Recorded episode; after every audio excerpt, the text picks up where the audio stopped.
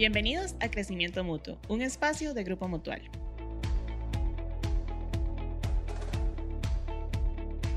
Les saluda Vanessa Sáenz y hoy tenemos un tema que todos en algún momento hemos sentido. ¿Quién nos ha encontrado estancado con sus finanzas? Hoy vamos a hablar de cómo no llegar a ese punto o bien cómo salir de él. Es hora de construir la tranquilidad financiera.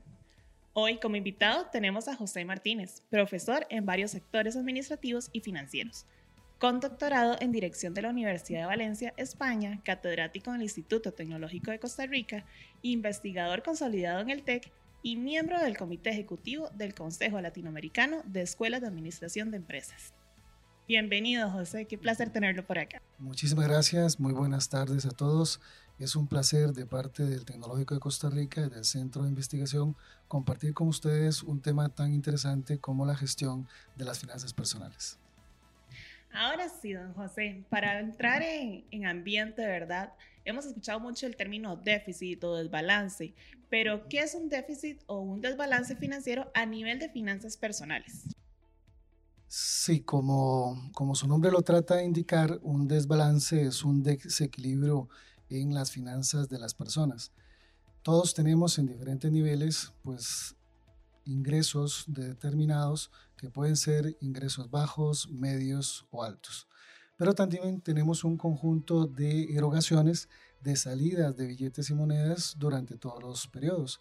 Es decir, tenemos que pagar los servicios públicos, tendremos que pagar eventualmente alquileres, tenemos que pagar actividades de entretenimiento como almuerzos, cenas, visitas al cine, etc. El eh, modelo ideal es que nosotros tengamos más ingresos que estos egresos. Es decir, que el nivel o la cantidad de recursos en billetes y monedas que ingresamos mensualmente pues sean mayores a aquellos billetes y monedas que vamos a gastar pagando nuestras obligaciones. Eso nos daría una diferencia que podríamos considerar un superávit de efectivo, un adicional que lo utilizaríamos en el mejor de los casos en temas de ahorro o inversión. Cuando esto no se produce, todo lo contrario, lo que tenemos es más egresos que ingresos, tenemos menos billetes y monedas de los que necesitamos para el mes, se produce este desequilibrio, desbalance o déficit financiero en las finanzas personales. Claro. Y bueno, hablemos un poco de cuáles señales nos pueden alertar para no llegar a vernos en este punto, ¿verdad? En el cual tenemos más egresos que ingresos. Bueno, lo primero que, tenemos que determinar es si esto nos está ocurriendo a nosotros de manera estructural o de manera coyuntural. Me refiero a que si nos ocurre varios meses o todos los meses, será un problema estructural. Ya tenemos una situación que nos está ocurriendo y que no podemos salir de ella. Eventualmente podría ser que esto nos ocurra en algunos meses solamente. Pero en el momento en que ya nos esté ocurriendo y veamos que los billetes y monedas que ganamos no son suficientes para pagar todas las erogaciones que tenemos, esa es una buena señal de que algo no está funcionando en nuestra gestión de las finanzas personales. Esa es la primera llamada de atención, lo cual nos debe obligar a tomar algunas acciones al respecto. Ok, de estas acciones entonces es importante hacer un análisis de qué nos está llevando a esta posición, ¿verdad? Claro, claro. Primero hay que ver la estructura de ingresos. ¿Serán suficientes los ingresos para el nivel de vida que yo estoy teniendo? Porque entonces ahí tengo que tomar una decisión y es buscar evidentemente otra fuente de ingresos que me pueda equilibrar. La otra, que es la más razonable, es determinar cuáles son todas las salidas que nosotros tenemos por ejemplo, podríamos identificar que lo que estamos haciendo es que estamos gastando más en entretenimiento de lo que nosotros podemos hacer. O bien estamos yendo a comer a lugares más caros, estamos visitando más algunas actividades de naturaleza social que requieren más recursos o en su defecto, pues tenemos servicios públicos que están siendo muy costosos. Identificar cuál es dentro de nuestro esquema de egresos los rubros en los cuales nosotros podemos ajustar. Quizá en algunos de estos podamos disminuirlos o eliminarlos y eso recortarlos y esto nos vendría a dar un beneficio en este equilibrio entre el ingreso y el egreso. Dentro de este análisis podemos hablar también de la parte psicológica, ¿verdad? Sí, claro, de hecho esto es lo que más impacta, ¿verdad? Porque la, la gente compra fundamentalmente por las emociones. Exacto. Hay una dinámica de neurociencia aplicada a procesos de negocios que denominamos neuromarketing. Tenemos un laboratorio en la universidad que demuestra claramente que la gente compra por emociones. Decimos, por ejemplo, que nosotros le vendemos a los sentidos de la gente, no a la gente misma. Entonces, de pronto llegas al supermercado, ves una promoción y esa promoción la quieres comprar, pero no la necesitas. Si te piensas y, y, lo analizas, te das cuenta que es un producto que no necesitas, pero es una promoción que te causa felicidad, que te da confort y entonces lo compras. Por impulso, que suelen decir. Por impulso, por impulso, exactamente. Puede ser también que hay un electrodoméstico que ya lo tienes en la casa, pero quieres comprar otro electrodoméstico que es igual, solamente que es un poco más grande o que tiene un color más atractivo o hay una promoción que te están dando en el lugar y la compras. Entonces eso es lo primero que tenemos que equilibrar, que las emociones no le ganen al sentido financiero porque muchas veces eso es lo que provoca este déficit o este desequilibrio. Con esto último que acabas de mencionar, entonces, ¿usted considera que nuestra estabilidad emocional afecta directamente la estabilidad financiera o viceversa? Completamente. La estabilidad emocional como tal es una gestión de emociones que nos producen efectos positivos. Es decir, cuando mis emociones me generan algo positivo en la vida, es bueno pero cuando esas emociones me generan algo negativo ya no lo es. Entonces hay que controlar mucho. Controlar el estado emocional y la gestión emocional antes de adquirir es muy importante. No podemos ir a comprar algún artículo o ir a, gastar en entretenimiento si nosotros no tenemos bien controlado la importancia de identificar los ingresos y los egresos y no caer en ese déficit regular dentro de nuestras finanzas. Claro, porque hablamos que la parte emocional es cuando adquiero el producto, ¿verdad? O el servicio que anhelo en ese momento, pero al finalizar el mes, di, me pongo triste porque no tengo cómo continuar, ¿verdad?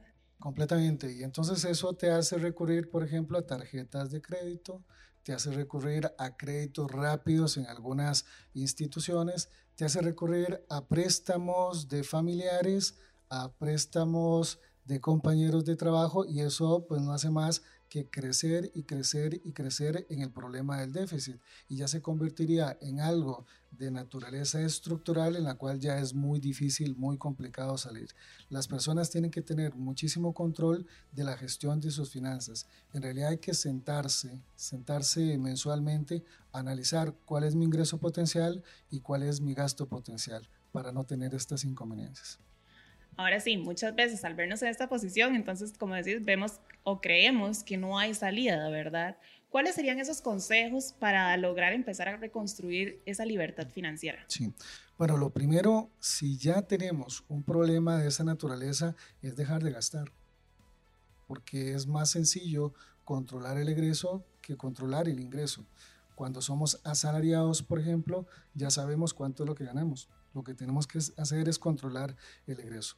El primer consejo es sentarse a hacer un presupuesto, identificar cuál es el ingreso real que nosotros tenemos y luego hacer el presupuesto de cada uno de los gastos que tenemos potenciales, es decir, para el mes siguiente. Si nosotros identificamos que vamos a tener un déficit, empezar a seleccionar y a priorizar en los gastos.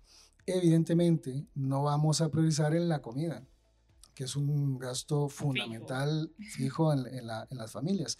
Pero sí podíamos eh, economizar en el tipo de comida que vamos a seleccionar o en, las, o en las cantidades de comida. También identificar en otros rubros, por ejemplo, si queremos comprar algún artículo en particular, pues ese artículo podría eventualmente esperar. Ese presupuesto nos permite a nosotros controlar ese desequilibrio financiero y poco a poco ir adquiriendo la cultura de no entrar en un desequilibrio mensual. Claro, ese concepto que mencionas de priorizar, ¿verdad? Qué importante que es en este, en este tema. Sí, hay gente que, que asume que puede gastar todo lo que gana. Es decir, que, que es natural, regular, que si ganas X cantidad de colones, pues eso es lo que vas a gastar. Pues no, en realidad nosotros debiéramos tener como un segundo consejo algo muy importante y es que definamos de nuestro ingreso un porcentaje que no va a ser para consumir, un porcentaje que vamos a dedicar a inversión o que vamos a dedicar al ahorro. A nivel de ejemplo, podríamos tomarnos como una meta que el 20% de nuestros ingresos no se tocan.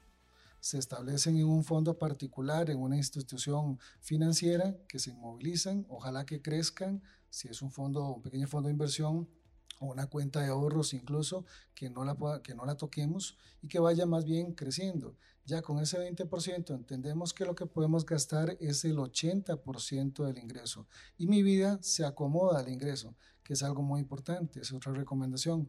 Nosotros tenemos que acomodarnos al nivel de ingreso que tenemos, porque si no vamos a caer en estos uh, déficits financieros. Entonces hablamos de ese 20%, ¿verdad? Que podría ser útil o fácil de acomodar para cualquier asalariado o bien este, persona independiente. Sí, en realidad yo pienso que no importa el nivel de ingreso que uno tenga, si se acostumbra, si tiene la cultura financiera, dedicar al menos el 20% a ahorro, se puede acomodar también a vivir con ese 80%. Es como cuando uno le hacen una deducción salarial por diferentes razones, cuando te disminuyen de impuestos o de cargas sociales, uno no cuenta con ese dinero. Bueno, ese 20% igual lo vamos a determinar a crecimiento de la familia o crecimiento personal y solo vivimos con el 80%. Y poco a poco uno se va acomodando a ese, a ese nivel de ingreso en sus gastos. Bueno, qué alivio saber que hay formas, ¿verdad?, de poder salir de estas situaciones, de este déficit o desbalance que hablamos desde el inicio. Eh, don José, para ir cerrando, ¿qué palabras de inspiración les darías a las personas que ahorita están buscando la manera de empezar a reconstruir su economía? Bueno, lo primero es que el gastar más de lo que uno recibe tiende a generar un vicio. Es decir, las gentes se acostumbran a gastar más de lo que reciben y lo van a convertir en una dinámica de vida. Eso es lo que tenemos que eliminar. A nivel de conciencia personal y familiar, poder ajustarse a los gastos y no sacar más dinero del que está ingresando. Porque eventualmente podemos tener algún ahorro, pero si empezamos a gastarlo y a gastarlo y a gastarlo, lo vamos a perder. Entonces, no, si no lo tenemos, no pidamos prestado, no usemos las tarjetas de crédito, que por defecto las tarjetas de crédito es una gran herramienta. Nos da seguridad y nos da muchos beneficios. El tema es que las tarjetas de crédito tenemos que entenderlos como un modelo de financiamiento que nosotros podamos pagar con los eh, ingresos que tenemos. Porque si recurrimos a las tarjetas de crédito es un efecto multiplicador del déficit potencial que nosotros vamos a tener. Es que cuando no podemos pagar con las tarjetas y debemos cancelarlas, vamos a pedir prestado en otras instancias que tienen tasas de interés mucho más altas. Entonces se convierte en un vicio y la gente no se da cuenta y va cayendo en algo que hasta podría generarles una enfermedad, ¿verdad? Entonces, eh, pues nada, tener tranquilidad, acomodarse al ingreso, el nivel de vida uno tiene que estar de acuerdo al ingreso y no entrar en desequilibrios eh, regularmente. Perfecto, José. Más bien, muchísimas gracias por acompañarnos el día de hoy. Bueno, muchísimas gracias por la invitación. Es un placer y para servirles. Estamos seguros de que este espacio marcará un antes y un después de la economía de muchísimas personas, dando esta guía y este conocimiento para lograr la reestructuración de sus finanzas si es crecimiento mutuo, es, mejor.